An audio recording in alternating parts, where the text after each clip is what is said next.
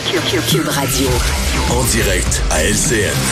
Mario Dumont que l'on retrouve dans les studios de Cube Radio. Emmanuel qui se joint à nous également. Bonsoir tous les deux. Bonsoir. Euh, on se pose tous la question. euh, D'abord, je vais aller à vous, euh, Mario, parce que la loi sur les mesures d'urgence est-elle toujours nécessaire, étant donné maintenant que le calme est revenu du côté d'Ottawa? Ah, si on prend le vocabulaire inscrit dans la loi, la notion d'une crise nationale, puis tout ça, moi je dois dire, j'aurais de la misère à voter que voter ce soir pour dire il y a crise nationale au Canada, il y a lieu d'invoquer la loi sur les mesures d'urgence. En même temps, je comprends la position dans laquelle se retrouve Jack Metzing, M. Trudeau qui a laissé entendre qu'on pourra faire un vote de confiance. Je pense pas qu'on veut déclencher des élections là-dessus. Et M. Singh a peut-être trouvé un des arguments les plus sensibles pour réconcilier sa position, parce que c'est pas une position facile, c'est pas de gaieté de cœur qui va appuyer ça, mais il a dit quand même. euh, c'est tellement tôt après la, la fin, le démantèlement des manifestations, il y a encore des gens qui sont pas retournés chez eux, qui sont arrêtés à mi-chemin, et euh, il y a encore des gens, les esprits sont encore très échauffés. On voudrait pas que les manifestations reprennent là, dès cette semaine, avant la fin de la semaine ou en fin de semaine qui vient. Donc, je trouve que, bon, présenté comme ça, on comprend que pour une courte période, on puisse vouloir euh, maintenir l'état d'urgence, mais est-ce que les, les mesures d'urgence apparaissent nécessaires dans le Canada aujourd'hui avec le, le Polaroid, la photo qu'on aurait de la situation au Canada? On n'est pas en guerre présentement, là, tout est bien tranquille partout, puis Ottawa est tranquillisé. Il- C'est pas, euh, c'est- vraiment une mesure extrême pour la situation présente. Oui, Emmanuel, cependant, Mario vient de le souligner, c'est encore très fragile, mais une chose est certaine, c'est une crise qui laisse de profondes divisions au sein de la population. Comment rétablir les ponts maintenant? C'est la grande question à laquelle toute la classe politique et je pense aussi toute la classe journalistique va devoir euh, réfléchir. C'est exposer une fracture dans la société canadienne et québécoise que tout le monde, à laquelle tout le monde pensait que nous étions immunisés. Hein. C'est le genre d'affaires qui arrivent aux États-Unis. Euh, ce qui est malheureux aujourd'hui, c'est que M. Trudeau, comme premier ministre du Canada, c'est sa responsabilité première d'assurer l'unité nationale, n'ait pas su trouver les bons mots pour entamer ce processus de réconciliation. C'est vrai, il a dit qu'il fallait baisser le ton dans le débat public, que si on avait des grosses chicanes politiques, dans une famille, il fallait prendre le téléphone, appeler l'autre pour demander comment il va au lieu de gagner la chicane. Mais vous savez, quand notre collègue Raymond Filion, puis c'est l'ultime ironie, parce que Raymond, qui a été attaqué plus calme pour être un fake news, là, qui est comme le journaliste qui a donné la parole à tout le monde, puis qui est juste, puis qui cherche toujours le bon ton. Mais Raymond a posé la question qui tue aujourd'hui. Avez-vous tiré des leçons? Ouais. Avez-vous des regrets? Parce que pour un premier ministre qui dit aux gens, il faut se réconcilier, tu penserais qu'il y aura un message à, tu sais, il y aura un exercice d'humilité chez lui.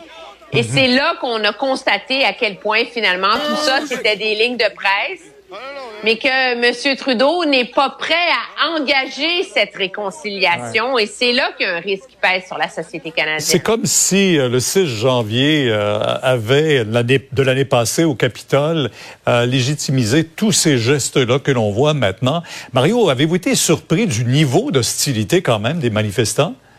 Oui et non. C'est tout est permis. En même temps, euh, tout est permis aussi parce que, bon, euh, la police d'Ottawa a laissé passer au début aussi. À un moment donné, les policiers voyaient Yves Poirier se faire bousculer, les mains dans les poches, faisaient rien. Euh, alors qu'ils seraient intervenus si ça avait été, par exemple, un employé de Poste Canada qui, en faisant son travail, en allant livrer le courrier, se faisait bousculer, molester, intimider. On interviendrait tout de suite. Là, on laisse passer des choses auprès des journalistes comme si c'était permis. Alors ça, en partant, ça n'a pas de bon sens. Mais pour le reste, là, c'est une, une réconciliation qui va être difficile parce qu'il y a une grande, exemple, les gens qui étaient là, une grande partie de ce qui nous, ce qui reprochent aux médias, ben, c'est d'avoir dit qu'il y avait une pandémie. Il y a eux dans leur tête, dans ce qu'ils ont lu sur les réseaux sociaux, il n'y a jamais eu de pandémie. Puis le gouvernement a inventé une pandémie pour les contrôler puis pour les écœurer. Puis nous, on relaie ça, mais tu sais. On va pas dire qu'il n'y a pas de pandémie. Il y a 900 000 morts aux États-Unis. Il va y avoir un million de morts. C'est la plus grosse pandémie depuis la grippe espagnole. Qu'est-ce que tu veux qu'on fasse? Nous, on travaille avec la réalité. Donc, c'est, on dit réconciliation, réconciliation, c'est une réconciliation qui qui est pas facile. Eux sont convaincus qu'il y a des poisons dans le vaccin ou des puces dans le vaccin. Il n'y a pas de ça. On va pas dire ça nous à TV pour leur faire plaisir. C'est pas vrai. Et, on est on est coincé dans une position. C'est plus que, exemple, les carrés rouges. Là, tu pouvais être d'accord, pas d'accord, les frais de scolarité, mais personne remettait en question à la base. C'était une augmentation des frais de scolarité. Tu étais d'accord ou pas d'accord, mais tu, on s'entendait sur de quoi on discutait. Là, on s'entend même plus sur de quoi on discute. Là. Ouais. Pendant ce temps, oui, euh, Emmanuel, vous vouliez ajouter? Ben, c'est. Moi, je sais que c'est pas populaire, mais je pense qu'il va falloir avoir une réflexion là, là-dessus. La, réalité, c'est que le Canada a pris le virage de la rigueur sanitaire. Il y a des pays dans le monde où les gens avaient le droit de voyager sans être des touristes à des covidios, des crétins, des édentés. Puis il y, a eu un dogmatisme qui s'est imposé au Canada pour plein de raisons. Puis je pense qu'il va vraiment falloir y réfléchir. L'idée, c'est pas de lancer des pierres et surtout pas de donner raison aux gens qui ont euh, attaqué la ville d'Ottawa. Mais je pense qu'à terme, il va falloir avoir une réflexion sur la façon dont on a géré la pandémie. Il y a beaucoup de leçons à tirer de tout ça. Il faut absolument parler de l'Ukraine parce que, évidemment, on a vu aujourd'hui l'escalade continue et on craint même que ce soit la guerre qui s'en vienne. Est-ce que le Canada aura un, un rôle à jouer, Emmanuel? Euh, est-ce que le Canada aura un rôle à jouer? C'est, c'est très... Euh, je suis perplexe. Le Canada avait un rôle très certainement à jouer comme ayant le privilège d'être le pays de l'Occident qui est le meilleur ami de l'Ukraine et qui peut jouer les mhm. intermédiaires. Et est-ce que le Canada a réussi à pleinement jouer ce rôle-là? Je pense que c'est loin d'être certain. Jusqu'ici, le seul leader dans le monde qui a vraiment fait des avancées pour essayer de créer un dialogue minimal, c'est Emmanuel Macron en France. Je, je pense qu'à partir du moment où le Canada a pris fait et cause de manière sans équivoque, sans nuance, hmm. euh, sans onde grise, sans débat pour l'Ukraine, il s'est de facto privé de son rôle d'arbitre et de négociateur, qui était le rôle qu'on connaissait traditionnellement au Canada. Exactement. On se souvient toujours euh, hein, des, euh, des bérets rouges, des bérets euh, verts, pardon. le Canada jouait un rôle avec Lister B. Pearson, qui avait d'ailleurs eu le prix Nobel de la paix. Mario, là-dessus, un mot peut-être ajouté? Ben, le mot, c'est qu'on sort d'une pandémie et on entre dans une guerre. C'est vraiment de ça dont ça a l'air ce soir. Je pense pour bien des gens, c'est parce que là, Vladimir Poutine, faut comprendre ce qu'il a fait en disant que ces deux territoires euh, sont ces deux territoires pro-russes sont désormais selon lui, selon le gouvernement russe, des pays indépendants. Euh, qu'il le reconnaît comme tel, ben là, il rentre sur le territoire, puis il va aller les défendre, puis là, l'Ukraine n'acceptera pas la séparation de son territoire. Puis, je veux dire, euh, c'est ça une guerre. Donc ça, c'est pas mal moins drôle. Vraiment. Merci tous les deux. Bonne soirée, Mario. Demain, Au revoir. Alors, ben voilà. Alexandre, sinon, qu'est-ce qu'on surveille d'autre? On va sûrement surveiller les développements dans les prochaines heures euh, en, Ukraine.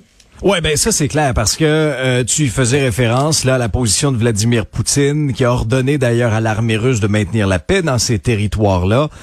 Et euh, ben là, les autres pays de la scène internationale déjà condamnent le geste. Les États-Unis s'organisent pour avoir des sanctions contre ces territoires là, séparatistes pro-russes.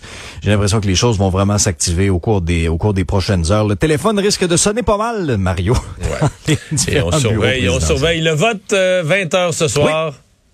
20 heures ce soir, c'est à, à la Chambre des communes. Euh, il n'y aura pas de grande surprise, c'est-à-dire que le NPD va appuyer finalement les libéraux euh, concernant cette loi sur les mesures d'urgence qui arrive à un moment où là le, centre-ville d'Ottawa est complètement désert, mais l'argument de M. Trudeau c'est ben il y a encore des menaces là, il y a encore des gens qui pourraient s'organiser. Alors euh, maintenant ça pour 30 jours, conservateurs et bloquistes vont voter contre.